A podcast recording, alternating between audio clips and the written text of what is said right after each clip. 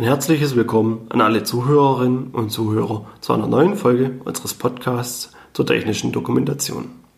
Mein Name ist Florian Schmieder und ich bin bei der GFT Akademie verantwortlich für den Bereich der technischen Dokumentation. Wie letzte Woche angekündigt, starten wir heute in den zweiten Teil der Doppelfolge, zur zweiten Edition der IEC 82079. Letzte Woche behandelten wir die größten Änderungen in der neuen Norm, unter anderem die Prinzipien. Ein nach wie vor wichtiger Teil der Norm dreht sich um die Zielgruppe, weshalb wir hier nun direkt mit diesem Thema fortfahren. Die Zielgruppenanalyse ist nun in der zweiten Edition der Norm ausführlicher erklärt und aufgeführt. In der ersten Edition war die Zielgruppenanalyse nur ein kleines Thema nach dem Motto Führen Sie eine Zielgruppenanalyse durch. Weiter wurde auf das Ganze in der Norm nicht eingegangen. In der letzten Folge habe ich von der TECOM erzählt. Als ich im Publikum des Vortrages saß, stellte der Referent die Frage, wer sich mit dem Thema Zielgruppe bereits beschäftigt und eine vollständige Zielgruppenanalyse einsetzt. Von den ungefähr 300 Personen im Raum haben sich drei Personen dazu gemeldet. In der Kategorie, ob man sich überhaupt mit dem Thema beschäftigt, meldeten sich circa neun Personen. Der Rest des Publikums beschäftigt sich also folglich bisher gar nicht damit. Dies zeigt, wie unklar dieses Thema bisher war und dass hier ein dringender Nachholbedarf seitens der Norm und danach auch seitens der Hersteller besteht. Die zweite Edition macht das Ganze besser und erklärt deutlich mehr. Beispielsweise wird die Zielgruppenanalyse in zwei Bereiche aufgeteilt. Zum einen in die Eigenschaften der Zielgruppen, zum anderen in eine Aufgabenanalyse. Bei den Eigenschaften der Zielgruppen sollen die folgenden Punkte ermittelt werden.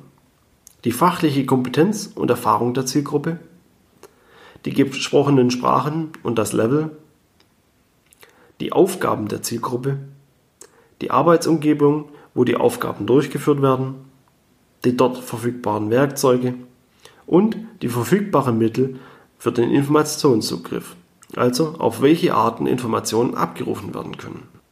Die Aufgabenanalyse hingegen legt den Schwerpunkt auf die einzelnen Tätigkeiten. So soll jede Tätigkeit der Nutzer nach den folgenden Punkten analysiert und überprüft werden. Die Gründe für die Aufgabe, die Häufigkeit und die Wahrscheinlichkeit, dass sich der Anwender an die Aufgabe erinnert, die Dauer der Aufgabe, die Personen und Rollen, die die Aufgabe gemeinsam ausführen, die spezifischen Umgebungsbedingungen, die Fehlertoleranz der Aufgabe, den Ermessungsspielraum in Ausführung und Zeitpunkt der Tätigkeit, die zu erfüllenden Voraussetzungen der Aufgabe und die Üblichkeit der Aufgabe. Neben diesen ganzen Punkten verweist die Norm außerdem auf eine andere, weiterführende Norm, der ISO IEC IEEE 26514 mit dem Titel Informationstechnik Software- und Systemengineering Anforderungen an Designer und Entwickler von Benutzerdokumentationen, also eine Softwarenorm. Anhand dieser Informationen und der weiterführenden Norm sollen Zielgruppenanalysen für die Produkte erstellt und berücksichtigt werden, damit die Nutzer alle erforderlichen Informationen erhalten und das Prinzip des Minimalismus und das Prinzip der Vollständigkeit eingehalten werden können. Neben der Zielgruppenanalyse beschäftigt sich die zweite Edition der Norm auch noch mit anderen Themen, die sie nun besser macht als die erste Edition.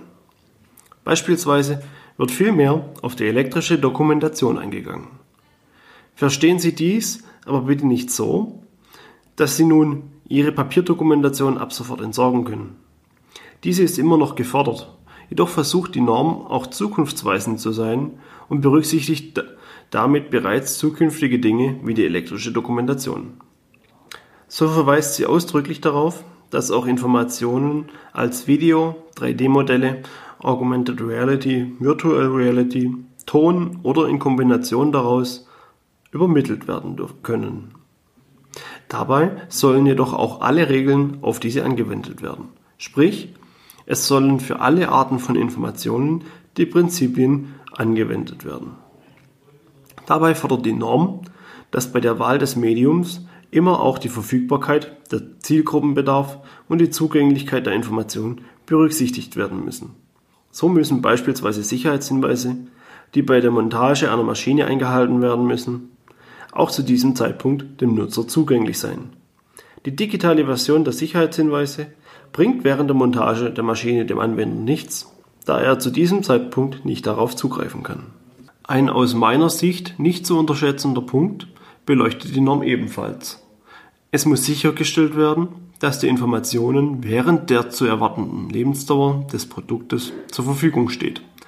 Beispielsweise ist es nicht sinnvoll, wenn eine Anleitung auf einer CD ausgeliefert wird, wenn das Produkt selbst beispielsweise eine Lebensdauer von 20 Jahren hat. CD-Laufwerke verschwinden inzwischen immer mehr. Ob in 15 Jahren noch CDs vorkommen, ist also fraglich. Auch betont die Norm in diesem Zusammenhang, dass die Darstellung der elektrischen Dokumentation entsprechend der üblichen Geräte und Systeme möglich ist. Es muss sichergestellt werden, dass die benötigte Software zur Verfügung steht und auch die Informationen dargestellt werden können. Ebenso müssen die jeweiligen Vorteile wie die Verwendung von Suchfunktionen, dynamische Navigation, Druckmöglichkeiten und ähnliches berücksichtigt und wenn möglich verwendet werden auf ein brandaktuelles Thema geht die Norm ebenso ein. Stichwort Datenschutz. Die Norm fordert Anleitungen für Funktionen zum Datenschutz. Der Nutzer muss sich schützen können. Persönliche Daten müssen vertraulich bleiben und geschützt werden. Die üblichen Methoden für Informationsschutz und Informationssicherheit sollen berücksichtigt und angewendet werden. Daten müssen verschlüsselt werden, über Datensicherungen gespeichert werden und auch vernichtet werden, wenn dies der Anwender wünscht oder diese nicht mehr benötigt werden. Dies sind alles Dinge, die im Zuge der Industrie 4.0 kommen, aber von vielen Unternehmen noch gar nicht bedacht werden. Neben Ergänzungen von neuen Inhalten wurden auch alte Inhalte der Norm im Zuge der zweiten Edition überarbeitet. In der alten Norm konnte man oft, falls zutreffend, lesen. Aufgrund der Vielfalt an möglichen Produkten wurden dort Inhalte für Anleitungen aufgelistet, die jedoch nicht für jede Art von Produkt gegolten haben. Die zweite Definition definiert nun den Fall genauer. Anhand der Identifikation von Produkt, Anleitung und Hersteller, dem dazugehörigen Zubehör, dem Verbrauchsmaterial, den Verschleiß- und Ersatzteillisten und den vollständigen Informationen zum Lebenszyklus des Produktes soll es dem Anwender ermöglicht werden, alle Informationen für das Produkt zu finden und klar zuzuordnen. Beispielsweise müssen Produkte mit austauschbaren Teilen mit einer Ersatzteilliste versehen werden. Jedes Ersatzteil muss dabei mit Informationen versehen werden. Dazu gehören Name und ID am Produkt, Name, Nummer, Version des Herstellers, Abbildung, vorzugsweise in einer Expressionszeichnung, Angaben ob das Teil aufbereitet und wiederverwendet werden kann. Für Industrieanlagen das Referenzzeichen nach IEC 81346, Herstellungsjahr oder Jahr der letzten Verfügbarkeit und Entsorgungsinformationen. Schaut man sich diese Liste im Vergleich zur alten Version der Norm an, kann man wesentlich mehr Informationen aus der neuen Norm herausnehmen. So soll es einfacher werden zu überprüfen, ob alle wesentlichen Informationen vorhanden sind und nichts übersehen wurde. Neben inhaltlichen Anpassungen hat sich die zweite Version der Norm auch mit dem Thema Sicherheits- und Warnhinweise beschäftigt. Aufgrund der Mitarbeit der USA sind nun Ergänzungen aus Sicht der ANSI-Normenreihe Z535 eingeflossen. Beispielsweise wurde ein neues Beispiel für den Hinweis Anleitung, Lesen und Aufbewahren mit aufgenommen. Das Beispiel aus der ersten Version erhielt Kritik, da es nicht den Anforderungen nach ANSI Z535 entsprach und aufgrund von Versalien eine schlechte Lesbarkeit aufwies. Das alte Beispiel darf jedoch weiter verwendet werden, da es bereits viel verwendet wird.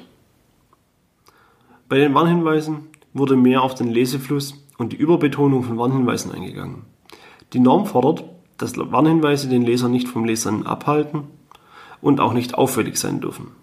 Warnhinweise als Warnschild bzw. in Tabellenform sind nicht normkonform und stören zu sehr den Lesefluss. Warnhinweise innerhalb von Handlungen sollen in diese eingebettet werden. Dies stellt die Norm ganz klar dar. Neben den ganzen Ergänzungen und Erweiterungen gibt es auch einige Punkte, die sogar eigene Kapitel bekommen haben. Das Thema Struktur und Navigation hat nun ein eigenes Kapitel und hier wurde direkt auch zwischen gedruckten und elektronischen Informationen unterschieden und die jeweiligen Anforderungen genauer spezifiziert. Gedruckte Anleitungen sollten daher nun ab 12 Seiten über ein Inhaltsverzeichnis verfügen. Die erste Version der Norm fordert dies bereits ab 5 Seiten. Elektronische Informationen müssen kontextsensitiv sein, Verlinkungen und Suchfunktionen beinhalten und an die Endgeräte der Nutzer angepasst werden. Auch die Anlagendokumentation wurde im Zuge der Überarbeitung der Norm mehr berücksichtigt und genauer betrachtet. Auch ist geplant, dass sich ein weiterer Teil der Normenreihe ausschließlich mit diesem Thema im Detail befassen könnte. Die zweite Version der IEC 82079 hat bereits Anforderungen an die Anlagendokumentation. Dazu gehört beispielsweise, dass es eine übergeordnete Anleitung gibt, die für die gesamte Anlage gilt und Einschränkungen, Sicherheitshinweise und auch konkrete Handlungsabläufe beinhaltet. Weiterhin soll der Anlagenhersteller auf Basis von methodischen Entscheidungen überlegen, wie er den Lieferantendokumentation umgeht. Die Kernfrage dabei ist, ob er diese integriert oder nur darauf verweist.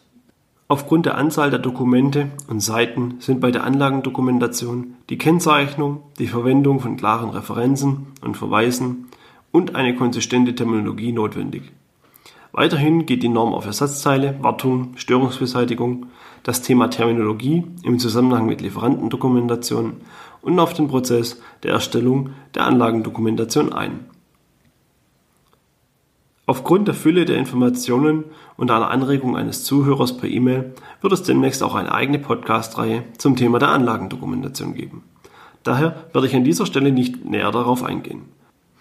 Neben dem neuen Bereich der Anlagendokumentation besitzt die neue Norm auch einzelne Optimierungen im Bereich von der Gestaltung von Informationen. Zum Schluss möchte ich noch auf zwei neue Kapitel in der zweiten Version der Norm eingehen. Das erste Kapitel beschäftigt sich mit dem Thema Kompetenzen der Prozessbeteiligten.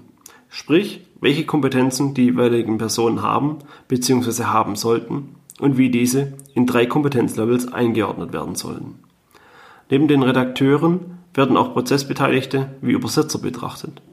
Dieses Kapitel soll auch als Basis für die Aus- und Weiterbildung von Personal innerhalb von Unternehmen dienen, um Prozesse und Ressourcen optimal nutzen und planen zu können. Im zweiten neuen Kapitel geht die Norm auch näher auf das Thema Konformität ein und zeigt zwei Wege für den Konformitätsnachweis. So können entweder alle Anleitungen zu einem bestimmten Produkt überprüft werden oder nur eine einzelne Anleitung. Dies sieht die Norm jedoch nicht für Verbraucherprodukte vor. Dabei sollen die Einhaltung der Prinzipien, der Inhalt, die Struktur und die Gestaltung betrachtet und empirische Tests durchgeführt werden. Diese Prüfung sollte durch unabhängige Personen durchgeführt werden und anhand von einer Dokumentation festgehalten werden. Diese Prüfung kann unternehmensintern durchgeführt werden, jedoch kann es dort schwierig werden, genügend unabhängige Prüfer mit entsprechenden Kompetenzen und Prüferfahrung zu finden. Der andere Weg ist die Prüfung durch externe Experten. Beispielsweise können wir Ihre Dokumentation entsprechend prüfen. Eine Anfrage können Sie uns gerne per E-Mail oder über unsere Website zukommen lassen. Wie Sie sehen, hat sich einiges im Vergleich zur ersten Version der Norm getan. Ich kann daher nur raten, dass Sie sich auf die Einführung und Veröffentlichung der Norm im nächsten Jahr vorbereiten und die notwendigen Ressourcen für die Umsetzung einplanen, wenn Sie aktuell bleiben und den Stand der Technik erfüllen wollen. Wir sind nun wieder am Ende des heutigen Podcasts und somit auch am Ende der Doppelfolge. Ich hoffe, Ihnen hat diese Folge gefallen. Nächste Woche geht es weiter mit aktuellen Themen von der TECOM. Sollten Sie Anregungen oder Fragen zu dem Thema haben, schreiben Sie diese bitte in die Kommentare oder lassen Sie uns diese per E-Mail zukommen. Ich freue mich schon auf die nächste Woche und hoffe, Sie sind auch wieder mit dabei. Herzlichen Dank fürs Zuhören.